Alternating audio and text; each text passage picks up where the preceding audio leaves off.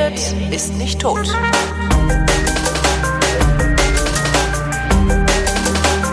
Andrea Diener ist mal wieder verreist und äh, hat sich mal wieder bereit erklärt, mir davon zu erzählen, wo sie war. Hallo Andrea. Hallo Holgi. Ich hörte Cortina d'Ampezzo. Ja, genau. Ich möchte genau. lösen. Italien. Äh, ja. Ja. Das war schon. Mehr habe ich nicht. Ach so. Könnte jetzt schnell in der Wikipedia gucken, aber ich war, war nicht Dolomiten, schnell. um genau zu sein. In den Dolomiten war ich ja letztes Jahr auch. Echt? Ja, in Wo? Kaltern an, am See. Das ist ja auch Dolomiten, ah, das aber ich ist glaube, ja das noch sind- alles sehr deutsch. Ja, genau. Ähm, genau, genau. Ähm, nee, nee, also das ist, das ist schon so ein bisschen. Man, man fliegt nach Venedig und fährt dann zwei Stunden mit dem Bus. Oh, Also so bin ich da zumindest hingekommen, weil die Frau vom Tourismusamt gesagt hat, das sei irgendwie schneller, weil ansonsten hätte ich von Toblach aus mit dem Bus fahren müssen. wo ist denn Toblach? Ähm, das ist diese Strecke, wenn du von, von, von ähm, Deutschland nach Meran runterfährst. Ja. Da kommst du da so an Toblach vorbei. Toblach, also Brixen, Toblach, Franzens Feste, Mhm, dann runter mhm. nach Bozen und wieder hoch nach Meran. Das ist dieser Haken, den man da durch Südtirol immer dreht. Jo. Genau. Und von äh, Toblach aus hätte man dann noch mal eine Stunde mit dem Bus fahren müssen. Und wie wärst du nach Toblach gekommen? Ja, mit irgendwie Umsteigen in München und Ach so, so. per Zug dann. ja, das Nee, das ist, das ist katastrophal. Das hatten, hatten wir ja auch überlegt mit dem Zug von Berlin nach Bozen, aber da bist du irgendwie auch zwölf Stunden unterwegs oder so. Ja, das ist Wahnsinn. Das, Das- ist von mir aus auch schon irgendwie acht Stunden oder Ja. so. Also ich hätte morgens um sechs Uhr losfahren müssen, damit ich irgendwie um zwei oder sowas dann in Cortina bin. Was auch irgendwie ganz okay gewesen wäre, weil dann hätte ich mir zwei Stunden Warterei am Flughafen von Venedig erspart, was echt eine Qual ist. Weil da gibt's halt nix. Also der ist halt so klein, dieser Flughafen. Da gibt's halt so eine Butze, wo man was essen kann, was ich dann auch irgendwann wollte. In der Mitte die, ne? Da gibt's, äh, da gibt's recht günstig Aperol Spritz übrigens. Ah, da habe ich ah, mich schon okay. ansatzweise volllaufen lassen in dem Ding. ja. Stimmt, aber nur in der Ja, Mitte also- dieses mit den orangen Stühlen, ne? Ja, die ist aber ziemlich am Rand gewesen irgendwie. Echt? Aber Für mich ja, hat sich das mittig angefühlt. Hm. nee, da, danach war nicht mehr so viel. Oh. Da gab's auch die einzige Steckdose. Das war ganz geil, weil ich kam dahin, da saß so ein Mädel an dieser Steckdose und ich so, ah scheiße, zweite gibt's nicht. Und sie so, ja, okay, äh, hat ihr iPhone irgendwie rausgerupft und hat mich rangelassen. Und dann saß ich da an dieser Steckdose, ich musste ja zwei Stunden rumkriegen. Und du kannst dir nicht vorstellen, wie viele verzweifelte Asiaten einen an zwei Stunden immer wieder vorbeikommen können. Alle zehn Minuten verzweifelt gucken auf diese einen Steckdose und wieder weiterziehen. Ähm, ja, also Das ist eine späte Rache an, an Asien. mein, ja. Für all die dreckigen Toiletten. das habt ihr jetzt davon. Genau, genau. Das ist meine Also Steckdose. zwei Stunden in Venedig Ja. am Flughafen warten und dann zwei Stunden Genau. im Bus fahren. Und dann zwei Stunden dem Bus fahren. Es war ein Traum. Ähm, Ist es denn wenigstens so ein, so ein Expressbus, der äh, Ja. losfährt und in Cortina wieder anhält? Ja, nee, der hält irgendwie noch an so ein paar Käffern zwischendrin, aber da ist immer keiner. Also das ist relativ expressig. Okay, der das ist heißt so ein Postbus. Der heißt jedenfalls Cortina Express Ah ja. und fährt auch da direkt hin. Und ähm, es fährt über ziemlich viele Schlangenlinien und äh, Kurven und so, was ich im Bus immer nicht so geil finde. Also mir ist da immer Das schon so ein bisschen so. Äh, Kenne ich, also mir wird auch mal schlecht. Hm. Zwei Stunden ist dann schon echt irgendwie das Äußerste. Mir wird schon übel, wenn ich im Bus zwei Stunden auf der Autobahn geradeaus fahren muss und nicht ganz vorne sitze und da vorne Oh, rauskomme. Äh, ja. Oh, schlimm, schlimm. Also ich bin, ich bin echt nicht fürs Busfahren gemacht. Mhm. Bin da irgendwie also so ein bisschen bleich rausgefallen und ähm, musste dann an, im Skipass-Gebäude die ähm, Tourismusfrau finden, damit die mich ins Hotel bringt irgendwie. Das habe ich halt, die so, ja, also es war gleich gegenüber und sie so, ja, das Hotel ist auch gleich gegenüber.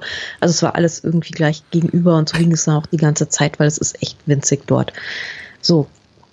Ähm, und irgendwie guckte ich mir diese Gebäude an, dieser Busbahnhof, wo ich ankam und dieses Tourismusamt, wo man auch die Skipässe kriegt und so. Ich dachte so, das sieht aus wie Bahnhofsgebäude. Aber es waren keine Schienen da und es war nichts da. Aber es sahen aus wie Bahnhofsgebäude. Und ähm, es gab tatsächlich bis zum Ersten Weltkrieg, äh, ab dem Ersten Weltkrieg dort auch eine, eine Eisenbahn, aber nur bis in die 60er Jahre. Und ähm, da ist man relativ bequem nach Cortina gekommen, stelle ich mir so vor. Ähm, aber dann irgendwie wegen Lawinen und, und Geröllgedöns und sowas haben sie ah. die ähm, eingestellt. Das ist aber und, für so einen Ort wahrscheinlich auch eine totale Katastrophe, oder? Ja, also, die Leute hatten ja dann alle Autos. Also in ich meinen 60er ah, okay. Jahren ist ja jeder irgendwie mit seinem Opel Kapitän da eingerollt. Da war das dann auch wurscht. Du sagtest eben Skipass. Ist das der Grund, aus dem man nach Cortina d'Ampezzo fährt, um Skifahren zu gehen? Im Winter ja, mhm. im Sommer natürlich nicht. Ähm, aber das Lustige ist, ich habe gelesen, ähm, dass sie diese, also es gibt irgendwie so eine, in, seit dem Jahr 2016 gibt es offenbar wieder Diskussionen, ob man diese Eisenbahn wieder reinstalliert. Die alte Dolomitenbahn. Ähm, mhm. Ich kann mir halt auch vorstellen, dass es damit zu tun hat, dass es da einfach kaum noch Lawinen gibt, weil der Schnee kommt einfach kaum noch ah. bis runter. Weil ist nicht einfach nicht mehr so viel Schnee dort. Mhm. Ähm, also das war so ein bisschen, früher muss das halt alles immer so super dick verschneit gewesen sein. Und ähm, als ich da war, lagen da halt noch so ein paar graue Pfützchen in der Gegend, so ein paar graue Hügelchen. Da war halt echt nicht mehr viel. Und ähm, wann genau warst du da? Ähm, letztes Wochenende, äh, letzte Woche. Also, also Mitte Februar, ja. Mitte Februar, genau. Und da war schon also nicht mehr Skifahren. Ja, wahrscheinlich auch noch nicht. Ähm, ah kann, ich kann mir vorstellen, dass es nochmal kommt, aber also da war irgendwie nicht so richtig. Und die Pisten waren natürlich alle beschneit. Also es ist so.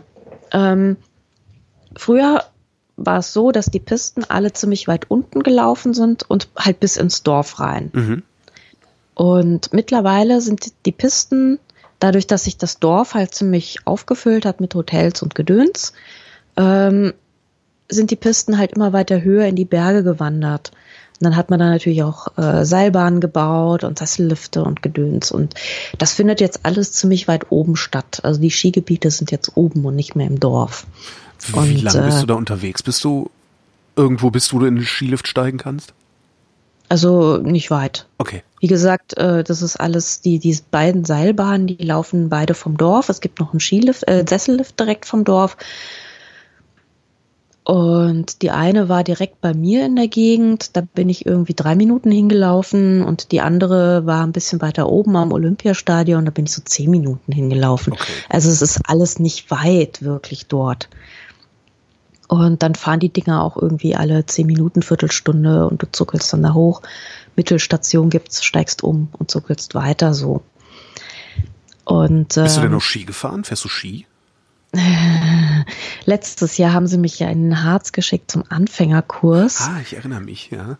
Und äh, ich habe dann, dieses Jahr habe ich gesagt, ich mache alles, aber ich fahre kein Ski mehr. ich kann das halt ich glaub, nicht. Ich glaube, wenn man das als Kind halt nicht... So genau. Ja, ich, ich war ja Skifreizeit. Ich hatte ja eine Woche Schulskifreizeit, wie halt ich auch, alle aber das hat halt nicht gereicht. Nee, voll nicht es hat auch, es ist auch nicht so, dass es mich jetzt wahnsinnig begeistert. Ging mir genau. Also ich, so, ich habe mich nicht komplett scheiße angestellt, was für mich echt schon ziemlich gut ist, weil ich bin ja die unsportlichste Person der Welt. Nein, das bin ich. Ja, ich bin die zweitunsportlichste okay. Person der Welt und dafür waren meine Skiskills eigentlich gar nicht so schlecht. Mhm. Aber irgendwie ist es jetzt auch nicht so, dass ich mir denke, so ich muss jetzt im Winter mich da in dieses Zeug stellen und da runterrutschen. Das ist geht, irgendwie, geht mir exakt so. Ja, ja, ist, äh, ja, ja. habe ich genauso. Aber was hast du dann da gemacht, um Himmels Willen? Naja, ich habe den Leuten beim Skifahren zugeguckt. Auch nicht schlecht. Also ich bin schön mit der Seilbahn hochgefahren. Und spektakuläres Sturzvideos gedreht. Ähm, ja, ja, pass auf. Okay, ich pass auf. Also, der Grund der Angelegenheit war, wir machen eine Winterserie, äh, wie in verschiedenen Ländern Ski gefahren wird.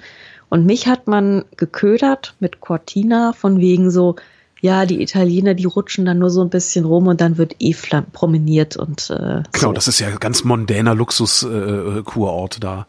Ja, genau. Und ich so, genau ja, okay, also prom promenieren kann ich. das geht, das mache ich. Und genauso war das halt auch. Ja. Du fährst da hoch irgendwie und wenn du halt denkst, dass so der deutsche Skifahrer da um neun Uhr oben ist und anfängt rumzurutschen, ähm, da ist halt wirklich noch keine Sau. Da ja. ist halt niemand. Also es sind halt drei Deutsche, aber da fahren auch kaum Deutsche hin, ehrlich gesagt. Also es sind hauptsächlich Italiener und Engländer, die da hinfahren. Und äh, also sehr, sehr angenehm.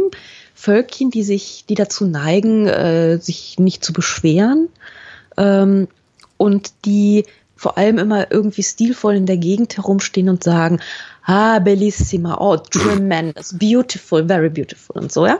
Also ich habe mich sehr wohl gefühlt unter diesen Menschen. Die einzigen Deutschen, die da waren, sind mir auch blöderweise immer sofort aufgefallen. Also das ist dann immer, das war dann sehr unangenehm. Und dann äh, schämte ich mich. Man die? Also wenn Schwaben ja, sind an der Lautstärke. Ne? Ja, ich weiß nicht so. Also so diese diese diese Art irgendwie sich nicht ordentlich anzustellen, schon mal in der, mhm. in der Reihe, ja, sondern irgendwie durch die Gegend zu springen, dann sich über Leute irgendwie blöd drüber zu beugen und dann natürlich auch diese, dieses, ähm, naja, diese, diese evangelischen Topfschnitte. Ja. die die Frauen ab einem gewissen Alter dann haben. Und ich finde ähm, ja, dass auch das deutsche Urlaube, die haben gerne sowas Hyperkritisches. Ja. Naja, bei uns ist die Kaffeetasse aber voller. Weißt du, so, ja, so und das ja. Ganze dann auch im Blick. Das habe ich auch. Ach, 18 Euro für so eine, für so eine, für so eine Seilbahn, das ist aber auch ganz schön viel. Dann fahren so. sie halt woanders hin. Fahren sie halt in Harz, ja. da war die Frau Diener auch schon mal. Ja, genau. War ich mir auch nicht so schade für. Ja, und, und dieses, dieses Gemoser und dieses Gemecker, das kann ich halt wirklich, ich, ich ertrag es nicht. Ich hm. kann es nicht haben. Und so, und warum ist denn der Kaffee hier so und so? Und gibt es auch keine ja. richtige Torte? Ihr habt so Kaffee bestellt und kein Espresso. Oh, ist mir mal passiert, dass ich so einer Diskussion beiwohnen durfte. Wunderschön.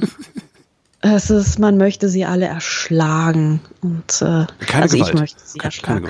Keine ähm, oder in genau. einen Deportationszug nach Schwaben genau. stecken. Also. Ja, sie, bekommen, sie haben einen Gratisurlaub gewonnen. Gucken Sie mal hier, gratis. Gratis mit Filterkaffee. Ja. Zurück nach Cortina. Ähm, zurück nach Cortina, genau. Also es gibt im Prinzip zwei verschiedene Skigebiete. Es gibt ein ganz kleines, da war ich am ersten Tag und das heißt irgendwie Faloria. Und dann bin ich da mit dieser Bahn zu diesem Faloria hoch. In der Mitte muss man umsteigen und dann fährt man weiter hoch. Und ähm, dann kam ich da an und da waren irgendwie so 30 Leute. Und ich dachte, geil. In Deutschland werden hier ungefähr 3000 oder in anderen Skigebieten. Ähm, und dann dachte ich so, ja, setze dich mal auf die Sonnenterrasse, nahm so meinen Liegestuhl ein. Ähm, es war irgendwie total angenehm. Ich habe mir dann irgendwann mal ein Cappuccino geholt und ein, als ich mir ein Cappuccino geholt habe, habe ich festgestellt, dass es auch Apfelstrudel gibt und zwar oh. den den, den in Südtirol, der wo richtig ist mit den Pinienkernen drin. Mhm. So bin ich es nämlich gewohnt. So Nach vielen, vielen Südtirol-Urlauben, genau, also mit Pinienkernen, habe ich gesehen, das muss ich sofort auch haben. Habe mich also mit Apfelstrudel und Cappuccino, das Beste aus allen Welten, in den Liegestuhl gelegt und habe den Leuten dazu geguckt, wie sie diesen Hang hoch und runter gerutscht sind. Und das war irgendwie also jetzt nicht so sportlich, muss ich mal sagen. Es war irgendwie so, so ein paar Frauen, die so mit so Puschelmützchen da so rumgerutscht sind und so ein paar Männer, die da so dazwischen gewedelt sind. Und es gibt immer mal so einen obligatorischen Kinderskikurs. Und ansonsten war das alles nicht von einem großen Ehrgeiz geprägt, würde ich sagen. Das gefällt mir, da fahre ich mal hin, glaube ich. Das ist total angenehm. Ich war, ich war wirklich positiv überrascht. Und ähm, dann lag ich so, es war so zehn, ich trank so Kaffee, um mich herum war, war so langsam dann Espresso-Zeit, also die haben so ihre Espressochen genippt. Dann äh, wurde es so zwölf, ich lag irgendwie immer noch rum, war gechillt. Und gegen zwölf Uhr kamen dann so die ersten mit ihren Bierchen aus der Hütte. Und äh, da war dann, das habe ich dann also wirklich die ganze, ganze Zeit festgestellt, zwölf Uhr ist so offiziell die Zeit fürs erste Bier. Sehr gut, gut, das gefällt mir. Fahr ich hin. Super, rumsitzen, ne? rumsitzen, blöd glotzen und mittags schon trinken. Was will man denn mehr? Ich will überhaupt nicht mehr. Ja, das einzig Blöde ist die Anreise. Mehr. Vielleicht sollten die sich das mit dem Zug ja. wirklich mal überlegen. Dann das hätten sie mich. Also vor mir saß dann so eine Frau und hat so italienische Fumetti gelesen, also diese Pulp-Comics, die mhm. es halt irgendwie immer noch gibt anscheinend. Und äh, dann am Tisch, dann saßen so ein paar Jungs, die haben irgendwie diese neapolitanischen Kartenspiele gespielt, das Copa und so. Und ähm, die ersten haben dann schon angefangen, so ein bisschen so auf den Mittag zuzutüdeln und sich erste kleine Brote und sowas zu holen. Also eigentlich hangelt man sich so ein bisschen von Pause zu Pause und ähm, versucht die Zeit dazwischen irgendwie so mit möglichst wenig Bewegung rumzubringen, wie es irgendwie geht. Also Ach. es ist nicht so dieses, wir haben jetzt diesen Skipass, jetzt müssen wir den aber auch abfahren, ja, mhm. hoch und runter und hoch und runter, bis wir alle tot umfallen. Das ist da halt irgendwie nicht so, sondern man verbringt halt irgendwie eine ganz okaye Zeit da, fährt so ein paar Stunden so ein bisschen durch die Gegend, setzt sich zwischendurch in die Sonne, fährt wieder ein bisschen durch die Gegend, setzt sich wieder in die Sonne, trinkt seinen Espresso, chillt ein bisschen, fährt noch ein Ründchen so. Also alles, also völlig anders, als ich es bisher so gesehen habe. Und äh, am nächsten Tag bin ich auf die andere Seite, da ist dieses Tofana-Gebirge. Ähm, das ist im Prinzip das westliche, das äh, Faloria ist im Osten und das Tofana ist im Westen. Kommt man aber beides von Cortina hin. Und da bin ich hochgefahren, da war schon ein bisschen mehr los, da ist auch ein bisschen mehr Gewimmel, weil es halt einfach größer ist und mehr Pisten. Mhm. Und da kam ich so um, um 10 Uhr morgens an und da standen dann erst schon mal die Kühler, also die Sektkühler aufgebaut mit den Proseccos drin und da standen auch schon so die ersten Typen mit, also so, die hatten so eine, so eine breite, so, so ein Balkon mit so einem breiten Tresengeländer. Mhm. Da saßen die halt schon so um sie auf ihren Barhockern mit dem Prosecco auf dem, auf dem Tresen und guckten so ins Panorama. Ich dachte, geil, hier bleibe ich. Aber äh, jetzt dauerhaft Skifahren waren die da auch nicht, sondern da haben sie halt Prosecco ja, getrunken, nicht Bier. Schon, also die haben schon ein bisschen mehr Ski gefahren. Das, das hat man auch gemerkt. Da waren auch, da habe ich auch tatsächlich ein paar Deutsche gefunden. Ähm, die gibt's da, die sind da auch ein bisschen. Allerdings in der Minderheit. Das sind dann auch die einzigen, die irgendwie dann so super ehrgeizig waren und dann auch in der Gondel die ganze Zeit davon geredet haben, welche Pisten sie alle schon gefahren sind. Und ähm, also da ist schon ein bisschen mehr Betrieb, auch mehr Kinder. Aber es ist wirklich so, du kommst in diese Hütte, also vor diese Hütte, auf die Terrasse und um 10 Uhr morgens sind die ersten Proseccos schon im Einsatz. Ah, okay, also um 10 muss man nach Tofana, um Prosecco zu trinken, damit man dann um 12 in Dingens äh, in Faloria ist um Faloria, Bierchen abzunehmen. Bierchen, genau. genau. Sehr gut. Nee, aber da, da also in, in, in Tofana waren, waren dann um 12 Uhr auch schon die Biere am Start. Also ah, ja, das ist ziemlich, das, das gibt sich wenig. Und dann ähm, fängt irgendwann die Schlacht um die Tische an und dann isst man erstmal zu Mittag und zwar gigantische Berge an Schnitzel und Pommes und so. Mhm. Und äh, Pizza gibt es auch.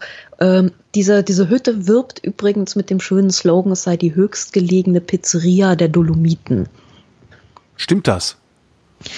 Äh, ich weiß es nicht. Ich habe es noch nicht weiter äh, evaluieren können. Mhm. Und zwar sind, also die sind beide, diese beiden Hütten sind auf 2000 Ebbes, 2200 und 2400 oder sowas.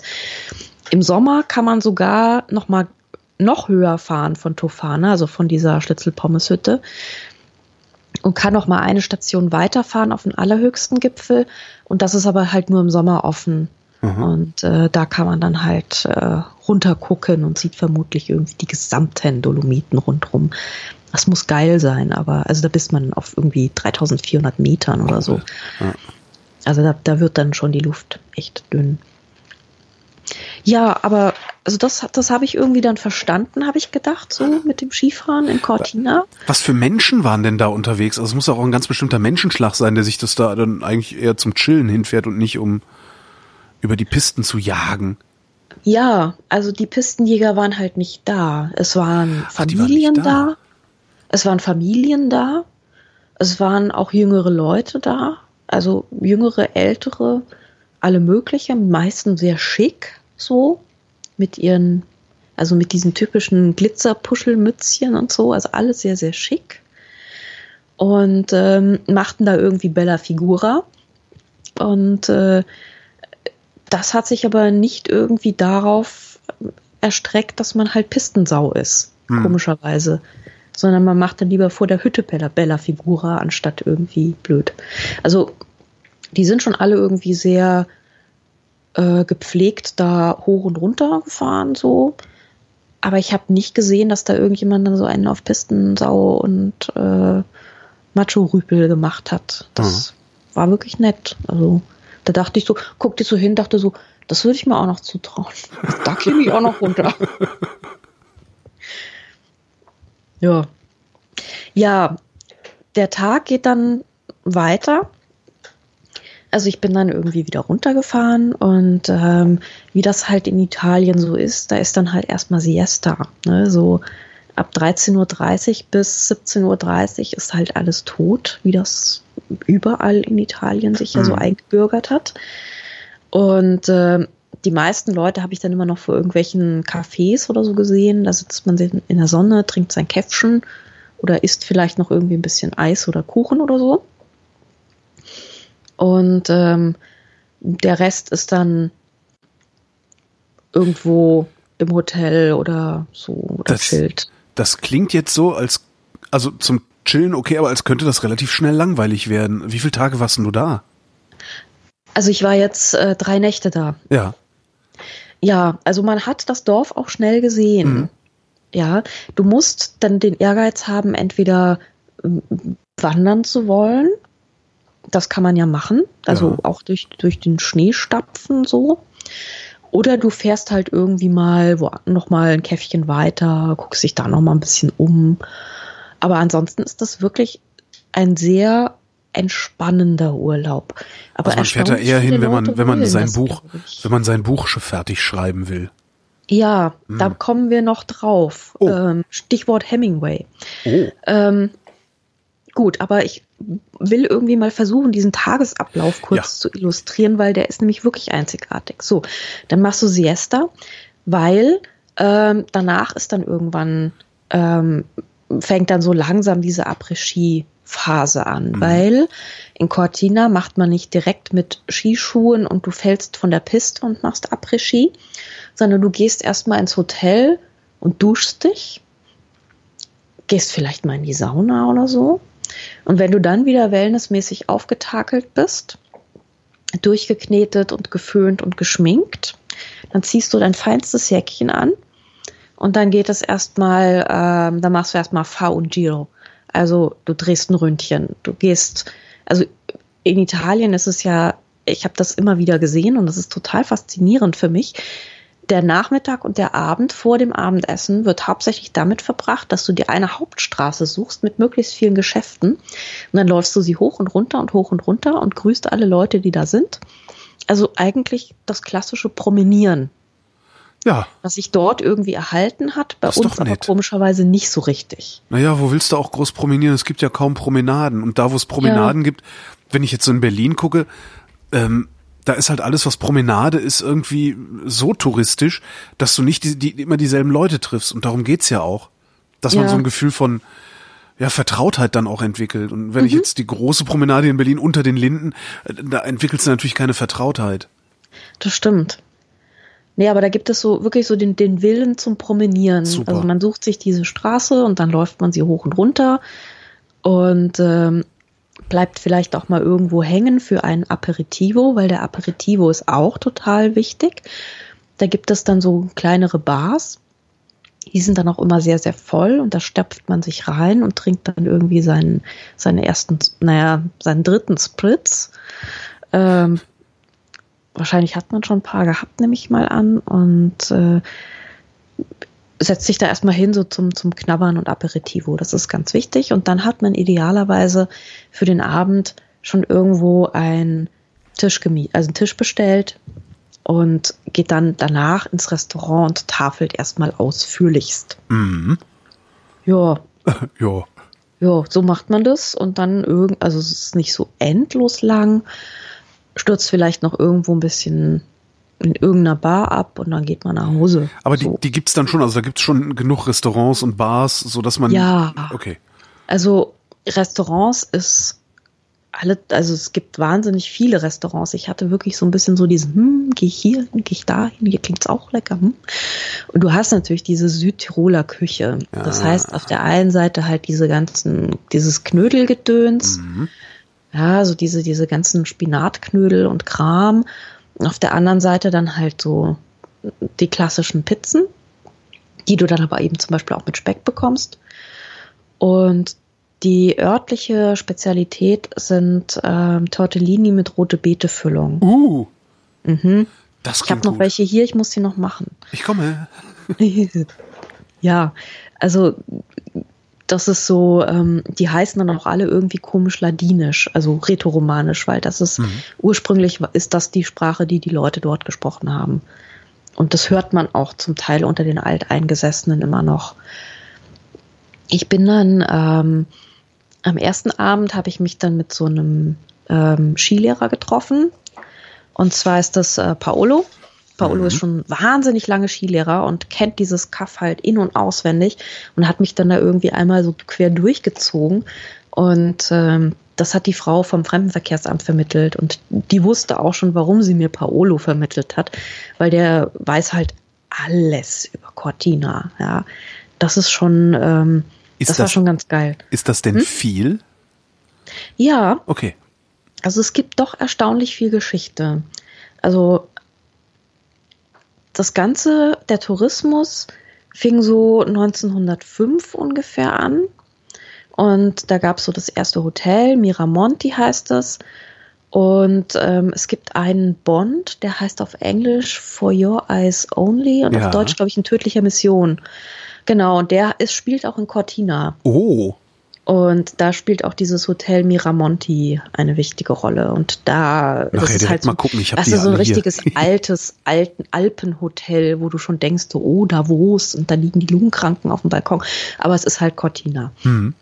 Und ähm, also richtiges altes Fachwerk Alpenhotel. Und dann ging das halt so los. Und ähm, im Ersten Weltkrieg war da aber genau in diesem Tal die Front. Ähm, zwischen Österreich-Ungarn und Italien. Die ganze Zeit war es noch Österreich-Ungarisch und nach dem Ersten Weltkrieg wurde es dann Italienisch. Und ähm, die, ähm, es gab dann so eine Art Kriegstourismus eine Zeit lang auch. Also man ist dann da hingefahren, hat sich halt so die Schlachtfelder angeguckt und äh, hier fiel der so und so und dort war der Ort, wo bla und so Dings gehalten hat und äh, also so diese Schlachtenbummler bla.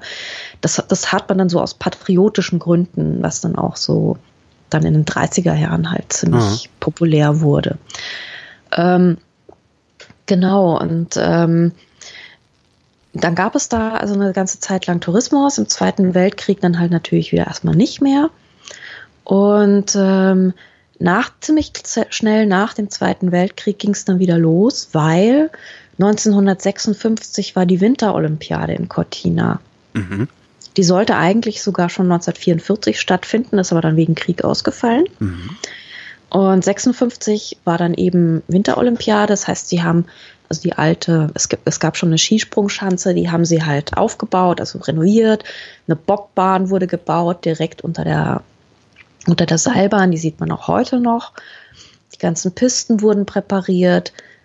Olympiastadion wurde gebaut. Sieht erstaunlich modern aus, weil das halt so ein End 50er Jahre, so ein kristallines Ding aus Beton und Holz ist. Also wirklich so, wo du denkst, ja, das könnte man heute wieder bauen. Mhm.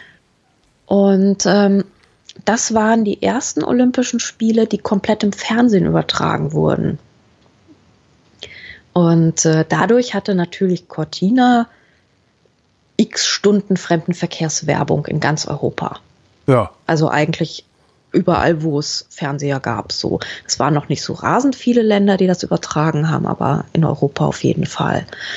Und da wurde das dann halt so richtig populär, dahin zu fahren. Ja, und dann hinterher noch ein Bond. Ein, warte mal, von wann ist denn der Bond? Der dürfte ja dann auch nicht so viel so älter sein, ne? 70er? Mhm. Das war so ein Roger Moore Bond. Ah, warte mal, ich guck mal, das habe ich. Ein bisschen später. 81. Nee, dann funktioniert meine Theorie ah. doch nicht. Ich hätte gedacht, ja, dass, jetzt, dass jetzt irgendwie dann in den 50ern die Spiele, dann, was weiß ich, zehn Jahre später so ein Bond, der ja auch immer alles mhm. irgendwie exklusiv und luxuriös und so hat, das ist ja. dann äh, auch so ein Image diesem Aber die Ort. haben, also innerhalb von Italien war es immer populär. Ja. Also die haben, es gibt wahnsinnig viele italienische Komödien, die da spielen.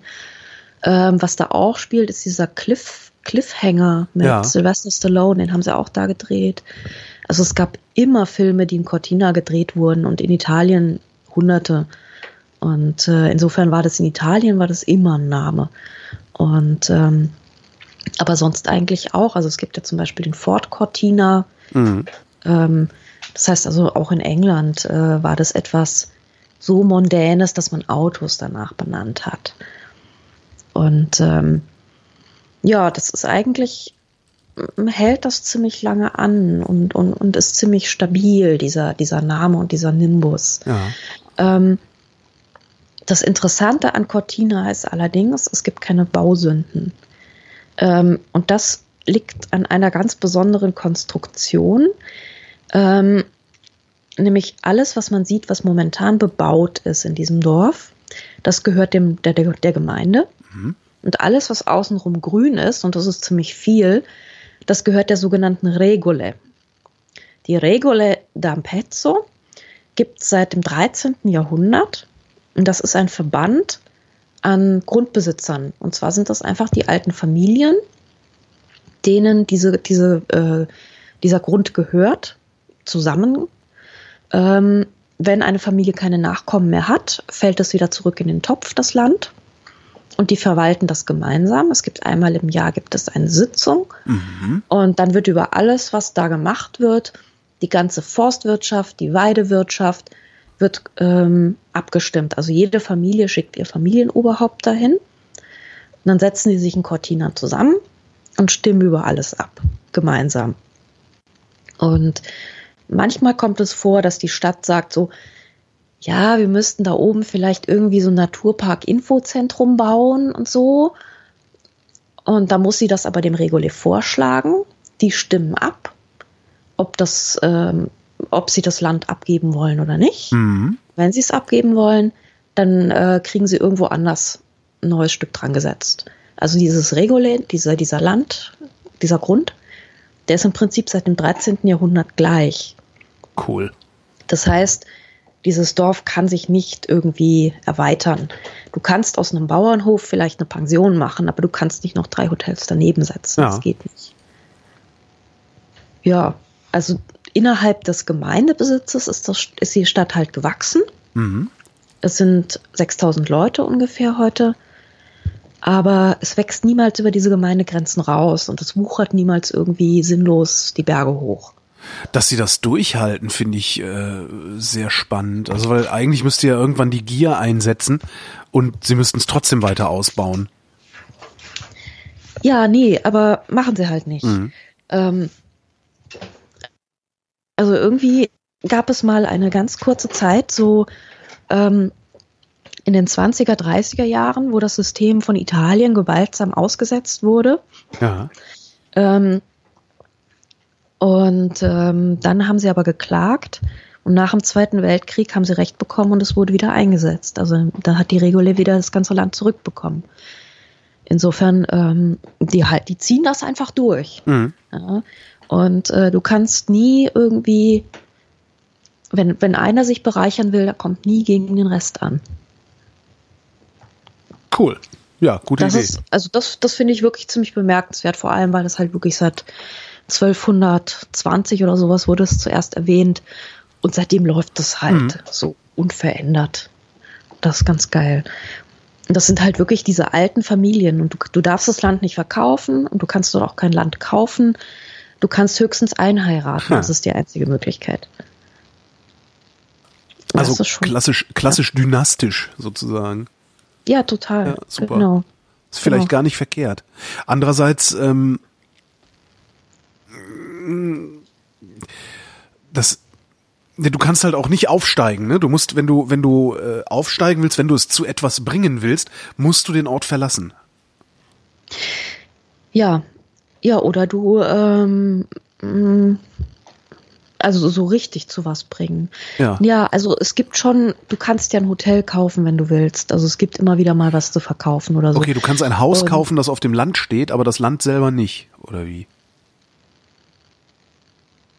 Ich glaube so, ja, ich glaube so ist es. Aber die meisten Hotels sind ja eigentlich auch äh, auf Stadt besetzt. Auf Stadt, okay. Und das ist also wiederum, da, das ist aber wiederum verkaufbar. Schon, okay, da verstehe. kannst du was kaufen. Alles klar. Da kannst ja. du schon was kaufen. Das ist kein Problem. Und momentan kaufen da auch die Russen. Also sogar ziemlich viel.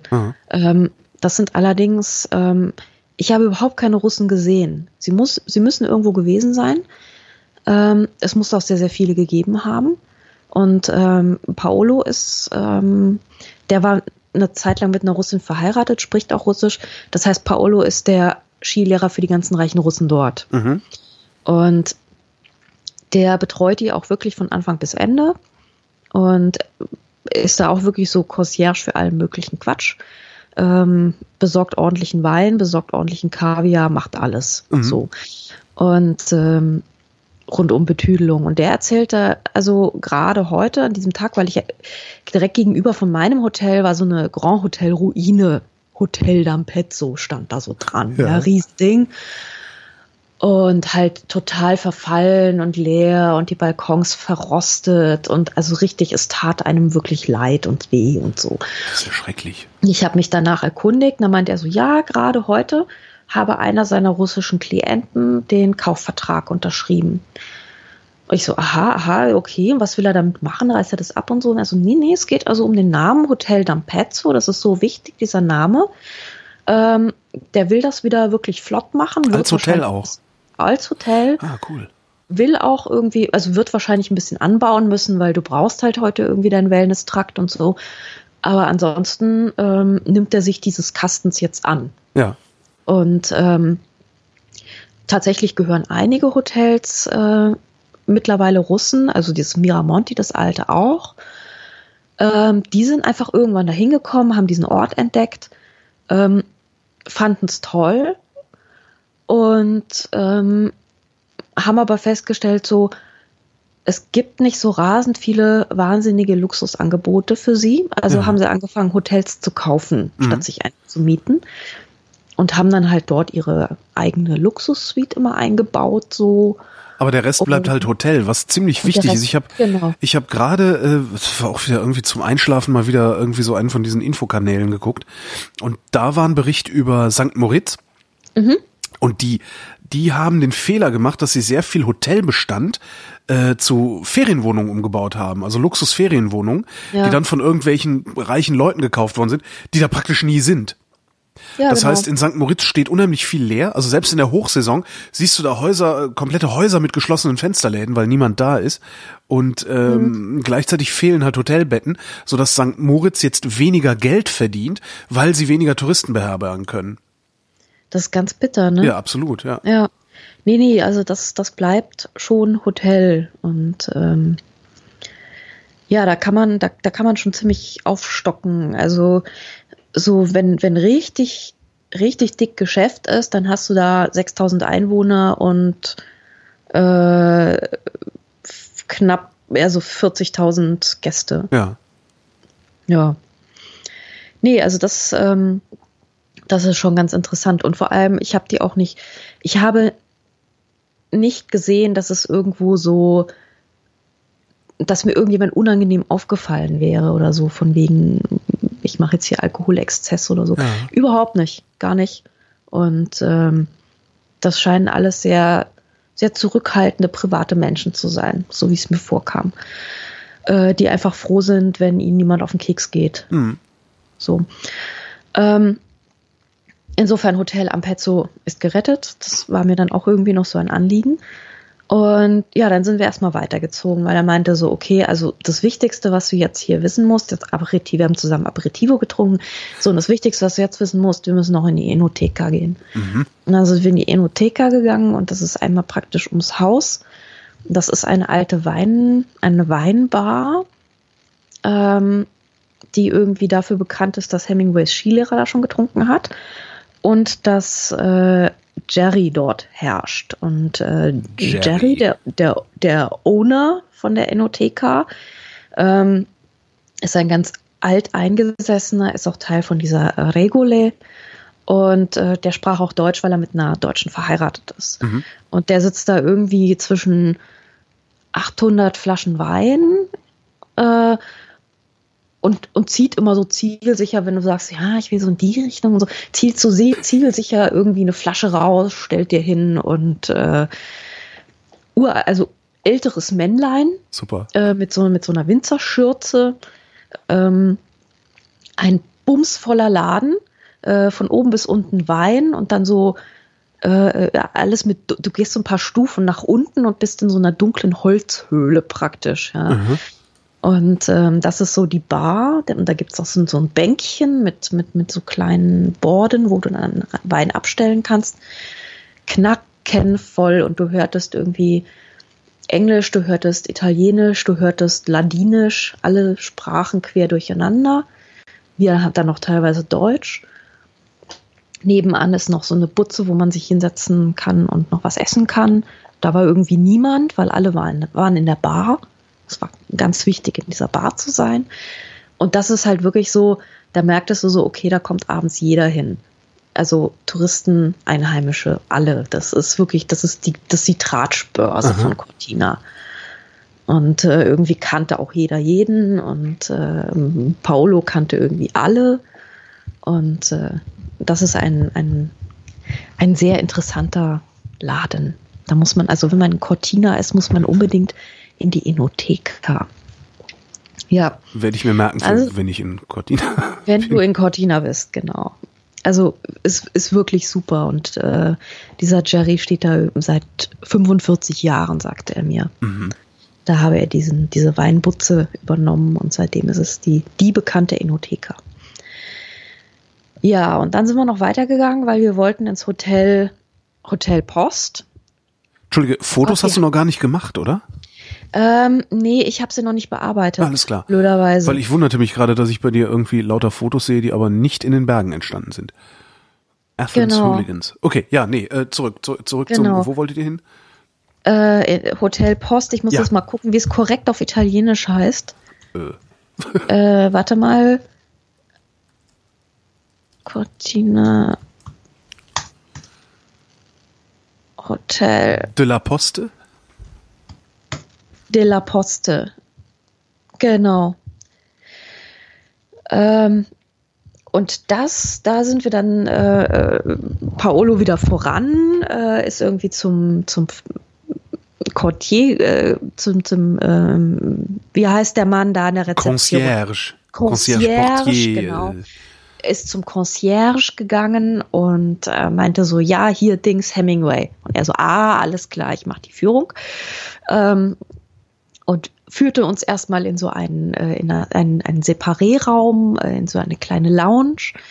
Äh, hier habe er dann auch immer gesessen und dann waren da an der Wand auch lauter alte Fotos von Hemingway, wie er gerade in Cortina Urlaub macht. Mhm. Weil bei Hemingway war gerade in einer Schreibkrise weil nämlich seine Frau ähm, mit einem Manuskript am Pariser Bahnhof ein Jahr zuvor war und am Pariser Bahnhof wurde der Koffer mit dem Manuskript geklaut. Himmel. Und das war irgendwie ein fertig geschriebenes Ding. Und Hemingway so, scheiße, Manuskript ist weg, ich schreibe erstmal gar nichts mehr, ich habe keinen Bock mehr. Und hat irgendwie anderthalb Jahre erstmal nichts geschrieben und ist dann nach Cortina gefahren. Aber und was, was macht Hemingway überhaupt in Europa? Das ist ja jetzt nicht also damals war das ja doch noch eine mühsame Reise irgendwie so über den Atlantik ja, ja, und sowas ja. alles. Also das der war, der war vorher schon mal in Cortina. Ähm, und zwar irgendwo habe ich aufgeschnappt als als als Fahrer. Ähm, warte mal ganz kurz, das muss ich jetzt nochmal gucken. Aber der war da tatsächlich schon länger, der kannte das. Genau, genau, genau. Im Ersten Weltkrieg meldete sich Hemingway freiwillig als Fahrer des Roten Kreuzes und ah, kam an die italienische Front. Verstehe, verstehe. Genau. Okay. Und das da war er nämlich, ja. da war er nämlich an der Front in Cortina. Da hat er also einen Bezug zu gehabt, ja, okay. Da hat er einen Bezug zu gehabt, genau. Und ähm, als er dann also diese, diese super Schreibkrise hatte, ist er da halt wieder zurück. Mhm und hat sich im Hotel Post einquartiert. Und das Zimmer von ihm, das konnten wir auch noch besichtigen meinte so, wir müssen jetzt ins Hemingway-Zimmer gehen. Und ähm, da war sogar Paolo noch nicht und wir natürlich total gespannt. Und dann sind wir da hochgefahren, geführt worden im ersten Stock. Und zwar direkt mit Blick auf Kirchplatz und alle Straßen, die von dort abgehen. Also mitten im Zentrum. Das ist das Eckzimmer, von dem du alles siehst. Wow. Kostet dann auch entsprechend. Ja, und vor allem haben sie die Einrichtung gelassen, wie zu Hemingways Zeiten. Ich sehe es gerade auf der Webseite. Ist jetzt, Hast du es gesehen? Ja, ich sehe es gerade, ja. Cool. Das ist das sehr, Zeug. sehr geil. 20er Jahre weil, Zeug, ja. Ja, so diese, diese Biedermeier, mhm. diese hellen Biedermeier-Möbel stehen da halt drin, total voll gerotzt. Das würdest du heute nie mehr so vollstellen. ja. Vor allem auch so, ein, so ein Frisiertisch und so Scheiß. Und diese Tapete, die ist da hoffentlich auch. Äh, hups, verklickt. Ja, ähm, die ist irgendwie, die ist nicht so gut. So, so eine, also so, eine, so, ein, so ein weißer Grund und da ist dann so, so in Blau, in, also so in Blau, so, so Pseudo-Pergola-Gitter. Okay, Pseudo-Pergola-Gitter und, darum rankt sich und Wein. Darum rankt es sich dann in quietschgrün. Ja. Eine, gro eine große Pracht. Also wirklich, genau so war damals das Zimmer eingerichtet. Und ähm, ja, der war da und hat dann ähm, teilweise war er dann noch in der Villa direkt am Ortsrand, hat sich da eingemietet, war teilweise im Hotel, hatte noch eine örtliche Geliebte. Natürlich. Und ähm, natürlich und kam da irgendwie immer wieder hin und ähm, fing dann also auch dort an zu schreiben. Also eigentlich wollte er Skifahren, er hatte ja auch diesen Skilehrer, mhm. der Skilehrer mit dem engen Bezug zur Enotheka. Und ähm, ich bin mir nicht ganz sicher, ob Hemingway auch nur einmal Ski gefahren ist. Ähm, es bestreitet irgendwie jeder. Ich weiß nicht, ob das eine groteske Übertreibung ist, aber er und dieser Skilehrer müssen dann also jeden Tag in der Bar vom, vom Posthotel gesessen haben. Man weiß noch genau, äh, wo, nämlich in der Ecke unter der, unter der Uhr. Ja. Und ähm, da saß er mehr oder minder von morgens bis abends und äh, becherte einen Whisky nach dem nächsten. Ja. Und das hat man ja von ihm häufiger gehört, dass der so Sachen ja, gemacht hat, ne? Zusammen mit seinem Skilehrer, der offenbar dem Alkohol auch nicht abhold war. Mhm. Und äh, immerhin hat das dann geschafft, noch eine Geschichte zu schreiben dort, nämlich Out of Season. Und ähm, die findet sich so in den Kurzgeschichtenbänden. Habe ich mir schon bestellt, habe ich noch nicht gelesen. Mache ich noch. Und da ging dann, also die Schreibkrise in Cortina löste sich langsam wieder in Luft auf. Ach. Ja, großartig, ne? Das ja. Heilklima. genau. Ja, ja, schön war's. Also eigentlich irgendwie total schön. Ich glaube, da will man auch, wenn man so, wenn man so echt chillen will, und in Ruhe gelassen werden will von den Unbillen des Tourismus und der unangenehmen Welt. Das ist wirklich, also es ist nicht, es ist nicht billig dafür. Ich wollte gerade fragen, nicht, ne? genau. Kann man es sich leisten? Also ist das ist jetzt sicherlich nicht so ein Urlaub wie einfach, oder ist das ist das sowieso ein Gardasee-Urlaub oder ist das schon höherpreisig? Ja, es ist schon ziemlich höherpreisig. Okay. Also ähm, ich war aber auch in einem sehr sehr guten Hotel. Mhm. Ähm, es gibt natürlich auch kleine Pensionen. Du kannst dich auch in einer kleinen Pension einmieten.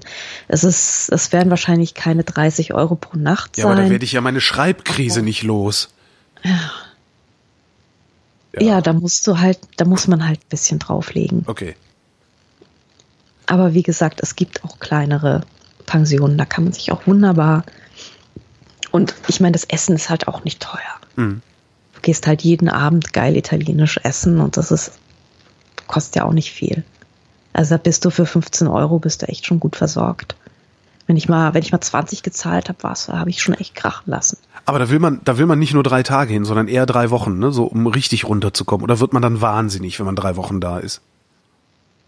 Also ich werde ja prinzipiell überhaupt nicht wahnsinnig, ja. aber ähm, also zum, zum Sightseeing ist es nix. Es ist wirklich was zum Runterkommen. Ich würde hm. so ein, zwei Wochen kann man da verbringen. Ja, es dann gibt auch, glaube ich, drei hin. kleine Museen. Oh, ah. Mhm. Kann man, kann man noch zwischendurch mal ein bisschen. Äh, warum bist du da überhaupt hingefahren? Ähm, Wegen Skifahrorten in den Ach ja, genau, hattest du gesagt, genau. Genau, genau. Ist das, mhm. äh, hat das dann die Zeitung bezahlt? Also zahlt die Zeitung sowas oder regelt ihr das dann auch über die Tourismusgedönse äh, da? Ich hätte es gerne über das Tourismusgedöns äh, geregelt, aber die hatten kein Budget mehr für das Jahr. Also ja. irgendwie für die Saison. Und haben dann gemeint, so, ja, wir können irgendwie leider gar nichts tun. Dann hatte ich halt so einen nur Handgepäckflug ähm, und das Hotel da haben wir dann halt gesagt, so, also die haben uns halt das angeboten, meinten so, ja, 250 Euro pro Nacht und das Au. ist echt okay für das tolle Hotel. Ja. Ich habe es mir auf der Website angeguckt und dachte, ja, das ist auch wirklich wunderschön, aber äh, nein. Und dann haben wir halt eine Obergrenze genannt und ähm, dann hat aber die Hotelbesitzerin gesagt, weil die, die Hotelbesitzerin sprach auch super Deutsch und meinte so, ah, Francoforte, da habe ich lange gelebt. Ah, okay. Und ähm, dann war das halt wieder mal die Francoforte Connection ja. und äh, sie meinte so, es ist so schön, mal wieder jemand aus Francoforte hier zu haben. Und ähm, hat sich dann also auf den Preis eingelassen und wollte dann unbedingt wollte unbedingt die Presse im Haus. Das ist aber dann auch also es ist schon eine recht teure Recherche, ne? Ja. Mal eben so für drei ja. Tage dahin, äh, um, um eine Geschichte zu schreiben, ist schon. Ja, ja das stimmt schon. Außerdem kommt stimmt. ja auch noch dein Honorar obendrauf, das will ja auch bezahlt sein. Nee, Uiui. nee, nee, ich krieg ja, also ich krieg Tagesgeld. Ja, du bist ähm, Pauschalistin sozusagen, oder wie? Das nee, ich bin ja jetzt fest angestellt. Buch. Ja, ja, aber trotzdem, das muss ja auch bezahlt werden. Also du kannst ja in der Zeit, in der du da bist, kannst du ja auch nichts anderes arbeiten. Ach so, ja, aber ich meine, das ist ja mein normales Gehalt. Das stimmt schon, ja. Ich schaffe ja auch was dafür. ja, klar. Ja nett, nee, also. Ich finde das, ja, ich finde das ganz interessant, dass, dass es, dass Zeitungen sich sowas noch leisten. Weil wenn ihr, wenn ja, du sagst, ihr macht eine Serie, dann heißt das, dass ja, dass ihr auch fünf, fünf Leute unterwegs sind, die sowas machen. Oder ja. irgendwie fünf oder acht oder was weiß ich, wie viele Orte besucht. Äh, entsprechend. Aber ich meine, wenn ich, wenn ich, manchmal fahre ich dann halt nach Halle oder sowas und dann sagt Halle Tourismus, oh Gott, wir werden wahrgenommen. Hier ja, nehmen Sie dieses Hotel, bleiben Sie noch eine Nacht länger. Und ähm, es wird dann am Ende halt dann nur den Zug oder so. Am Ende mendelt sich das dann raus und ja, ja. und Cortina hat dann nicht 2000 gekostet, sondern vielleicht nur 300. Ja. Also ja, die Mitte macht's dann. Ja, genau. Und, äh, genau. Ich habe schon, ich, also ich habe schon echt ganz schön viele Reisen immer eigentlich immer ganz, ganz nett zusammengeschnort und die haben immer was dazugegeben und so und jetzt diesmal halt nicht, mein ja. Gott. Ja. Dafür sind wir ja das, das anzeigenstärkste Ressort. Also eins der anzeigenstärksten Ressorts. Ja, wahrscheinlich, weil ihr ständig was Neues erzählt, ne? was die Leute noch nicht irgendwo anders gelesen haben. Ja, also das ist ja so ein bisschen meine, das Problem die der Presse auch. Firmen ja. haben auch einfach noch ein bisschen mehr Geld als zum Beispiel Buchverlage. Ja. Oder ein bisschen größeres Werbebudget. Ja, dann äh, sind ja. wir am Ende der Sendung angelangt. Wie du schon angekündigt hast, eine kurze Sendung diesmal. Ähm, mhm. Vermutlich, weil ja. da so wenig los ist. Andrea Diener, vielen Dank. Dankeschön. Und euch danken wir wie immer für die Aufmerksamkeit.